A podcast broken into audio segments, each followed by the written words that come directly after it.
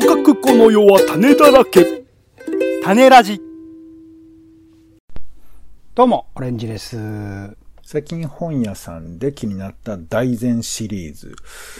サメ映画大全。ポンです。世の中全部種翔種ラジよろしくお願いします。お願いします。30分読書。本一冊丸ごとを読むのはハードルが高いそこで気になる本をまずは30分だけ読んでみての感想や予想を語ります。さらに監読した後の感想や読みどころを語っております。今回ですね、監読編で紹介しますのは、あまあ、前回ね、読み始めたのも含めて、まあ、今回、親も子も勉強になる漫画スペシャル国語編ということで、まあ、国語に関わるようなあ漫画をいくつかピックアップしてみました。なのでそちらを紹介できればと思うんですが、くしくもですね、えー、作者の方がみんな同じになってしまいまして、えー、ドリアス工場さんという方ですね、えー、水木しげるさんの、まあ、画風を真似たというか、ほぼほぼコピーしてるような形で、まあ、いろいろとオリジナルのキャラクターも作ってるので、その書き方をこうトレースしたら、あ、なるほど、これだけいろいろなことが書けるようになるんだな、ちょっと、あの、びっくりもするんですが、まあ、そのドリアス工場さんという方が、えー、文豪春秋というですね、本を最近出されていて、漫画ですね、出されていて、それを読み始めてちょっと過去作をこう遡ってみたという感じでピックアップしました。で文豪春秋についてなんですが、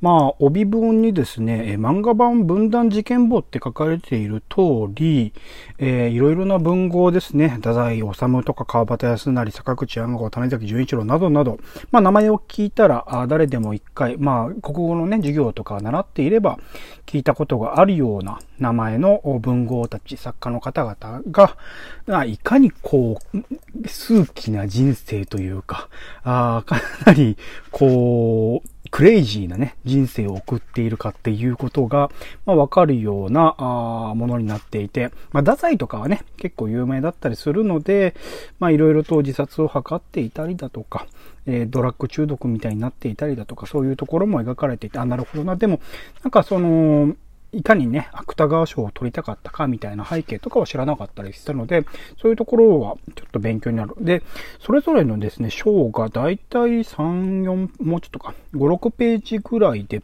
すごくコンパクトに収まっているので、もちろんその人生の全てみたいなものは描けていないんだけれども、それぞれの作家がどうしてそれぞれそういう本を書くに至ったのかっていう一部だけでも知ることができる。その本自体は、もしかしたら小説自体は学校の授業でもそうだし、個人的な読書としても読んだことがあるかもしれないけれど、その作家のその背景、歴史みたいなものにまでこう、踏み込んで、えー、知ってる人ってそこまで多くはないと思うので、そういったところを知るという意味合いにおいてもすごくあの、勉強になるものだし、逆に、よ、その人の、えっ、と、小説とか読んだことがなければ、なんかそこに興味を持つ。なんか自分自身、この読み手自身ですね。僕ら自身に、こう、人生を重ねてみて、あ、なるほど、こういうところを僕らにも似てるかもしれないな。この文豪は、みたいな感じで、こう、興味を持って読み始めるっていうところのきっかけにもなるという意味で、すごく入り口ですね。えー、読書の入り口にもなるし、すでに読んでるものについては復習にもなるという意味合いで、すごくよくできている漫画だと思います。ただ、まあ、水木しげる先生みたいにそのギャグの展開とかがそんなに、こう、丁寧にできてないというか、結構投げやりになってる部分もあるので、そこら辺をこう、気になるところではあるんですが、さっき言った通り、その作家ですね。それぞれの作家がどういう人生を歩んできて、どういう関係性があって、で、その文豪同士もですね、まあ、有名なの本郷三丁目、本郷のあたりですけど、いろいろとこう交流があったりみたいなところの背景も知れたりとかして、そこら辺なんか今の時代のその作家さん、小説家さんとかと重ねてみると、なんかそこまで多分深い交流みたいなのないし、それこそなんか人生を左右するようなつながりみたいなのが、あの文豪の方にあるとも思えない。あとはすごく人生をかけるような生活ですよね。生き死にの、こう、狭間にいるとか、殺す、殺されるの世界にいるとか、そういうところにいる作家さんって今の時代いないような気はするので、そこら辺はなんかこの時代ならではだなっていう、だからこそ、これだけの、その、まあ、明治昭和、大正にかけてですね、えー、まあ、そうですね、えー、すごい名作、今もなお残る名著というものが生まれたのはこういう時代が醸成した面もあるんだなというところの気づきにもなるような本です。なので自分自身、まずですね、えっと、いろいろな本当作者の方の名前が、文豪の方の名前が、えっと、裏の帯のところに書いてあるので、そういうところを読んで興味があるところから読んでも全然いいと思います。一応その、なんだろう、文芸春秋に働いている、ちょっとサボり気味な社員と、え菊池寛ですね。文芸春秋を始めた方ですね。菊池寛、あとはまあ直木賞とかね、芥川賞とか作った人ですよ。菊池寛の銅像とか肖像が喋るっていう体の物語は一応一本通ってはいるんですけど、あんまりそこら辺気にせずに、えー、読んでも全然楽しめるようなものになってるかなと思いますので、えー、気になるところからぜひぜひ読んでみてください。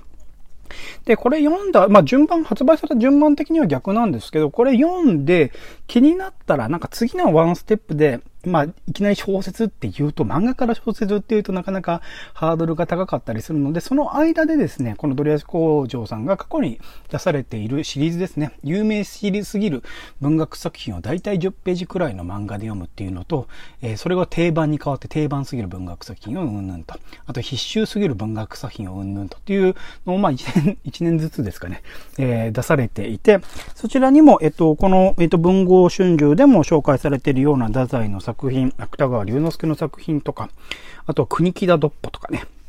えー、そういった、あのー、まあ、えー、その、それぞれの作家、作者の中の中でも、まあ、定番的な、結構有名な、でも意外と読んでないかもしれないようなあ小説作品の、えー、10ページぐらいの漫画で紹介していたりするので、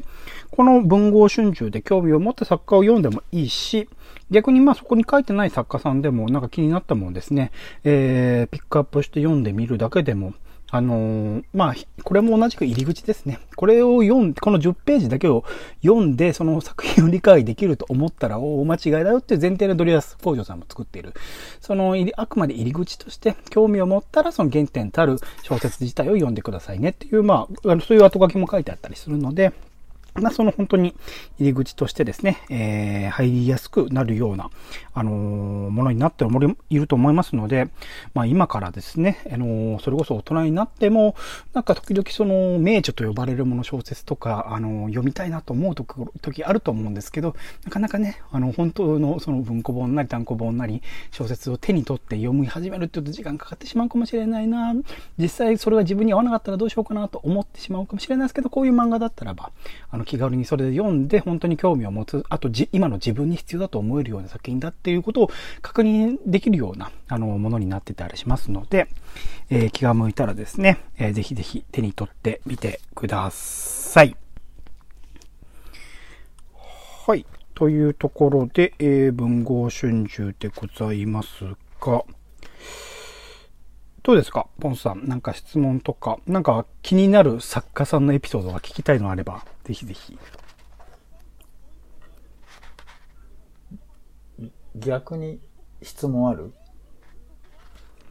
逆に質問、えっと、好きな文豪とかって言いますか？日本の文豪で。そうですね。まあ、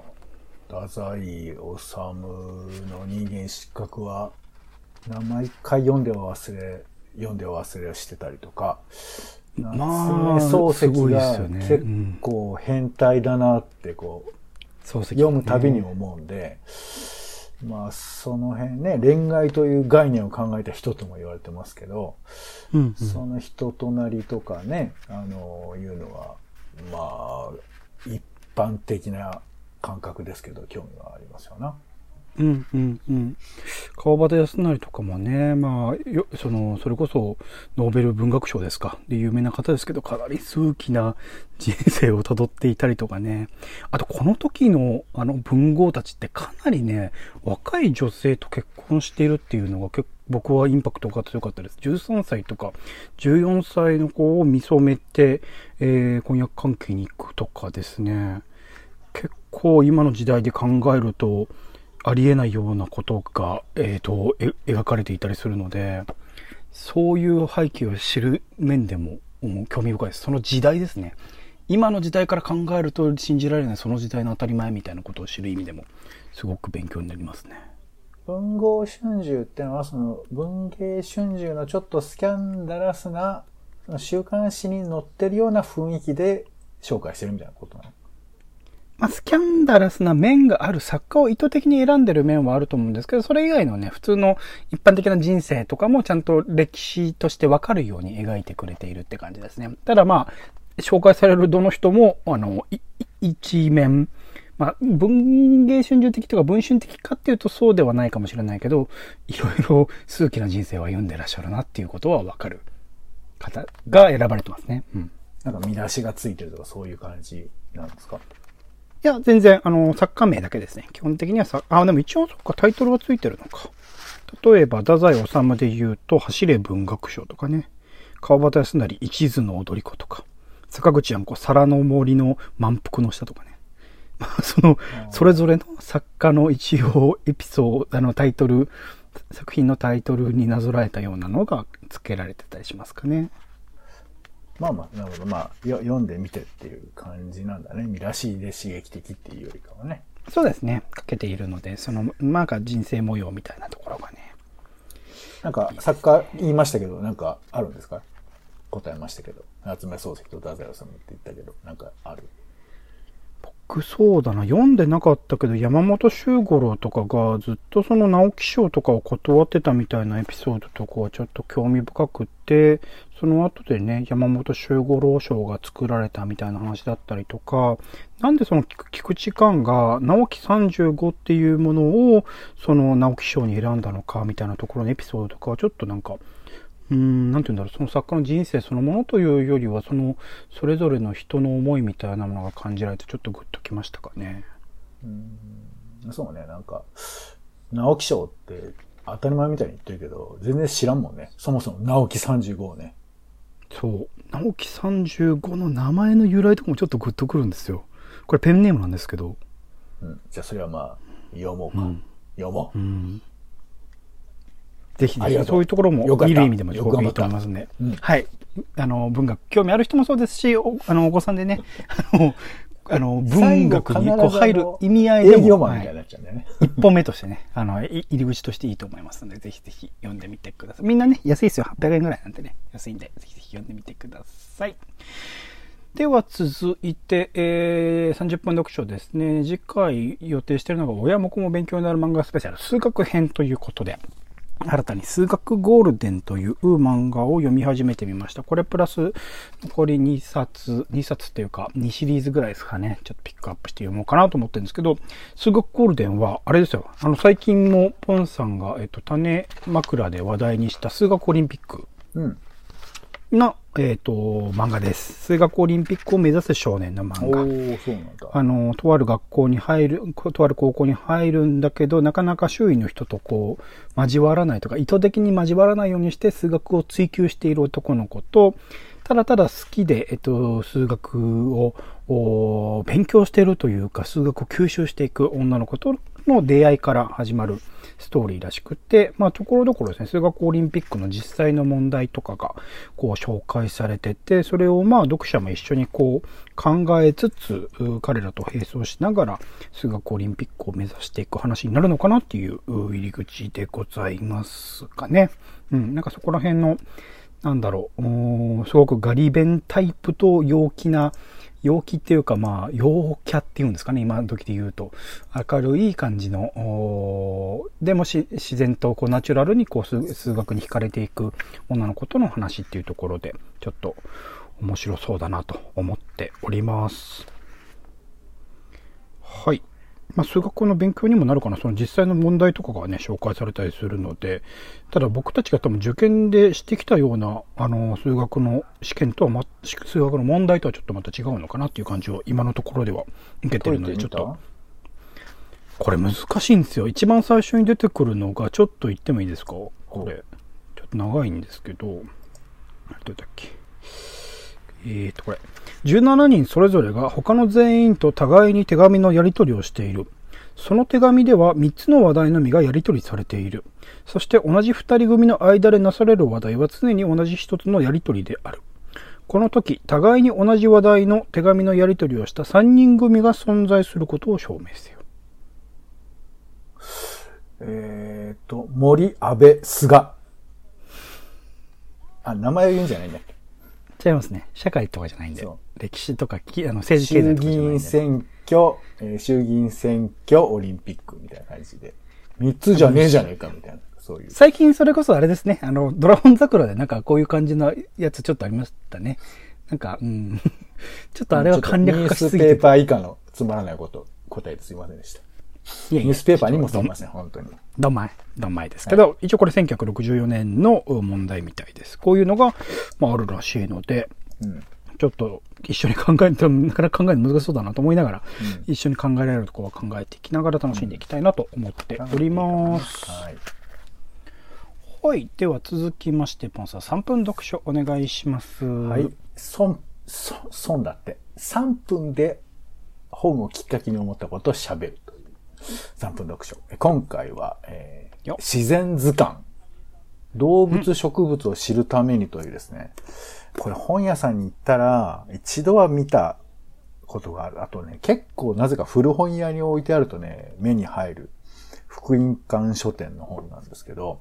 うんえー冒険図鑑とか、自由研究図鑑とか、結構これシリーズあるんですけど、うんね、結構好きで何冊か持ってますが、自然図鑑見てるとね、いや、このなんつうの？こう、夏に山を駆け巡って、なんかこう、意味もなくこう虫を取りまくったりだとかさ、なんか植物の種類をこう当てまくるみたいな、なんかもうちょっと、やばくなってる小学生とかいるじゃん。なんかこう、ハイになってるはいはいはい調べハイみたいな。なんかそのことをね、読めば読むほど思い返してくるっていうか、ただ僕はここまで入り込まなかったから、残念ながらあの、うなぎくんにはなれなかったんですけど、いやね、すごいうなぎくんニッチですね。本当にさかなクンいるのに、うなぎくん。隠れている昆虫を探そう。で、この、くぬぎの木にさ、なんか3つ塗るとちょっと傷入れるとかさ、なんかこう、定番なんだけど、ああ、それあったね、みたいなやつとかが、なんかね、結構漫画なんかも含まれてたりするんで、うんこう思い返されるっていうか、だからこれ今のうちにこれを読んで、もうコロナ終わった後も、うわーって駆け巡ろうと思ったら腰がね、痛くなっちゃって、膝が痛くなっちゃって、結局コンドロイチン飲むみたいな、そういうことになりかねないですけど、まあそのコンドロイチンとこの自然図鑑を両方持ってですね、大人を準備しておくといいのかなというふうに思いまして。あの、ちょっとリアルな絵がね、あのーリアルとその、なん劇画風とは言わないんだけど、昔のなんか教育漫画みたいな絵とか、あと、植物も写真じゃなくてこれ全部絵なんですよ。これって多分あのー、えーお名前忘れてしまいましたけど、えーと植物図鑑を絵で全部描いた、えー何先生だっけな名前忘れちゃったの、えーことを多分インスパイアしてるんじゃないかと私は思うんですが、やっぱね、絵で描くことで逆にわかりやすくなったりするんですよね。四十からの仲間がここに4種類載ってますけど、へえーと思いますけどね。はい。まあそんな感じで、えー、脳を駆け巡る準備をしたいっていうね、そういう気持ちを思い起こす本でございます。なるほど。はい。ありがとうございます。では続いて30秒読書お願いします。ちょっと読んでを続けて、えーいます、えー700数ページにわたる独学大全をちょっとずつ読んでおります。えー、未だ150ページぐらいですね。いいじゃないえー今回は152ページ、ライバル行動についての話ですね。ターゲット行動とライバル行動ってのがあって、まあなんかこう、やりたい、えー増やしたい行動のことをターゲット行動で、やめたいなとか減らしたいなっていうのがライバル行動なんですけど、このライバル行動が増えちゃってるきっかけとか、そういうことを逆にターゲット行動に活かせないかっていう風な話が書いてあって、例えば SNS で未読通知ポーンって来るみたいなやつを逆に活かして、えー、多分読書会用にリマインダー作るとか、そういうことしたらいいんじゃないのみたいな。あのマイナスのところにプラスのヒントがある。みたいな話が書かれています。以上。うん。はい。どうですか？実際、実生活に生かすとすると、ポンさいやもう、いつもポンポン俺も言わせてんだけどね、もうそのポンを無視するっていう、その、それを、その無視するっていうライバル行動を逆に活かしていくっていうね。なんかこう、入れ子構造になっていきますけど。や やりたいなと思ってますけどね。エレコこそ。いいのかね、エレコこそ。うんうんうん。わかりました。ありがとうございます。はい、でも続いて、読書ニュース、お願いします。はい。えー、本を読むのに、えー、役に立ちそうなニュースをご紹介してみます。まず一つ目、えー、ロジンが通った日中文化人サロン内山書店、天津で復活、日本関連の書籍が半数以上ということで、読売新聞の記事なんですけれども、うんえー神保町に内山書店という中国本を結構置いてある本がありまして、うんうん。僕ちょっと、うーん、存じ上げないというか、その、いろいろある中の一つだなぐらいにしか思ってなかったんですけど、なんかね、戦前の中国、上海で文豪のロジンが通った内山書店というのが、えー、あったんだって、もともと。で、うんその上海店が、あの、閉鎖しちゃったんですって。1945年くらいなのかな？で、地元の中国人男性、これね、なんかテレビのディレクターなんですって、長木さんという方なんですけど、この方は、えー内山書店に関する記録番組を制作したところ、えーまあちょっとこれ中国店をもう一回やりたいっていうことで、あの、特に資本関係とかないんだけど、商標のロゴをね、使わせてほしいということで、内山書店を復活させたんですって。うんうん。ね、なんかその、割とこう中国との関係がさ、なんか割とこう良くなく言われたりだとか、あと、中国の人たちの顔がなかなか見えないこともあると思うんですけど、こういうニュースを聞くと、まあ、なんていうかこう、もともとつながりもあったし、今でもつながりを持ちたいっていうような人は当然いるということもわかるし、えーじゃあどういう風にして中国本、日本を描いてるのかなとか、お双方多分ね、インスパイアされてる本とかもきっとあるでしょうから、なんかそういう風なこととかわかると面白いかななんて思いまして、えーご紹介しました。ちなみに内山書店は今も、えー神保町の方は普通にオープンしてまして、今は現代文学フェアと水辺のアジアフェアをやっているそうですので、店名は見たことありますね。ね、な俺も多分見たことあるんだろうけどね、ちょっと、あの、結構難しそうな本があって、えーちょっとお呼び越しだったかもしれませんけど、ちょっと内山書店にも行ってみたいなと思った話でございました。うんそれからもう一つ、えーこれは、えー現代ですね。現代の記事で、もはやエンタメ進化を続ける学習図鑑の最新事情が凄すぎたというこえー最近オレンジさんはあれですか、図鑑とか買ってます？学習図鑑。いや、いや。まあ、なかなか手に取らないよね。子供のコーナーとかに置いてあるやつですけれど、まあ、最近売れているものだと小学館の図鑑ネオ、ネオシリーズね。これがね、シリーズ累計120万部を増刷し、一度の重版でかかる部数はコロナ禍以前より倍近くになっていますということで、もうめちゃくちゃ売れてるみたいなんです。で、講談社が DVD 付きのムーブっていうシリーズをこれ作ったりして、これ2011年なんだって。で、2010年には小学館の図鑑ネオ。これも DVD が付いてたりとか、あと学研も BBC の映像を入れたりとか、結構映像ものも多かったりだとか。で、最近テーマもなんかいろいろこだわりが多くて、なんか、キノコとか、芋虫と毛虫、カブトムシとクワガタだけで一冊作っちゃうみたいな。結構切れ、切れ味というか、あの、そういう視点というか、この切り口で行くんだみたいな、攻めたラインナップも多いらしくて。で、まあ、最近だとあのね、戦隊ものとか、筋肉マンとかで図鑑作るみたいな、ちょっと大人も取り込むみたいな、やつもあったりしますすね。そうそうまあ、とにかくね、このいろんな工夫が、えー最強王図図鑑っていうやつでは、えー読者に物語を喚起する図鑑で、各巻で昆虫、恐竜、動物、絶滅動物、えー妖怪、モンスターまでをトーナメント形式で、あえー競わせて最強を決めるんだそうですよ。ハリウッド映画っぽいですね。ね、なんかまあ、よくね、本当の最強は何だみたいな話でちょっと盛り上がったりしますけど、まあ、それの物語を楽しむというか、あと生息地別に、えー動物をえー紹介していくだとかね、普通ほら分類別だったりするじゃない、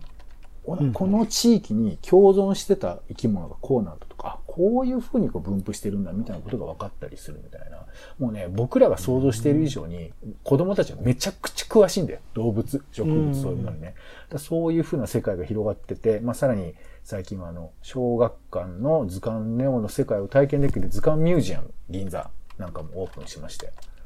ね、なんか図鑑世界はね、全然知らないうちにめちゃくちゃ広がってますから、こうちょっと機会があったら手に取っていただいて、まあ図書館とかにね、行くと割と手軽に見れるかもしれませんけど。ちなみに僕はあの、最近本やる気になったのは、あの、サメ映画大全ということでですね。お、来てますよ、サメ映画。シャークプラスオクトパスでシャークトパス。えっと、ビーチ、ビー、え、陸を泳いで襲いかかるビーチシャーク。もうすごい多頭系シリーズの先駆け、ダブルヘッドジョーズなど。そうそうそう、二つ顔があってね。ねそうそうなんかもう、お、もうこれはたどり着けないなと思いましたけど、まあこういうのを夜な夜な読んで楽しむというのも、まあこれ映画ですけどね、楽しいのかななんて思ったりもしています。はい、ちゅうことで、えー、読書ニュースでございました。はい。ありがとうございます。30分読書以上でございます。今回はまあ監読編として、親も子も勉強になる漫画スペシャル国語編ということで、文豪春秋。有名すぎる文学作品を大体10ページくらいの漫画で読む。定番すぎる文学作品を大体10ページくらいの漫画で読む。さらに必修すぎる文学作品を大体10ページくらいの漫画で読む。そして30分読書編で親も子も勉強になる漫画スペシャル数学編としまして、数学ゴールデン。さらに3分読書ポンさんから自然図鑑動物植物を知るためにを紹介してもらいましたお相手はオレンジと、えー、ちょっと気持ちよく喋っている時はあんまり聞き取りづらいんじゃないかっていう心配の気持ちでちゃんと喋った方がいいと思います。反省です。ポンでした。種ラジまた。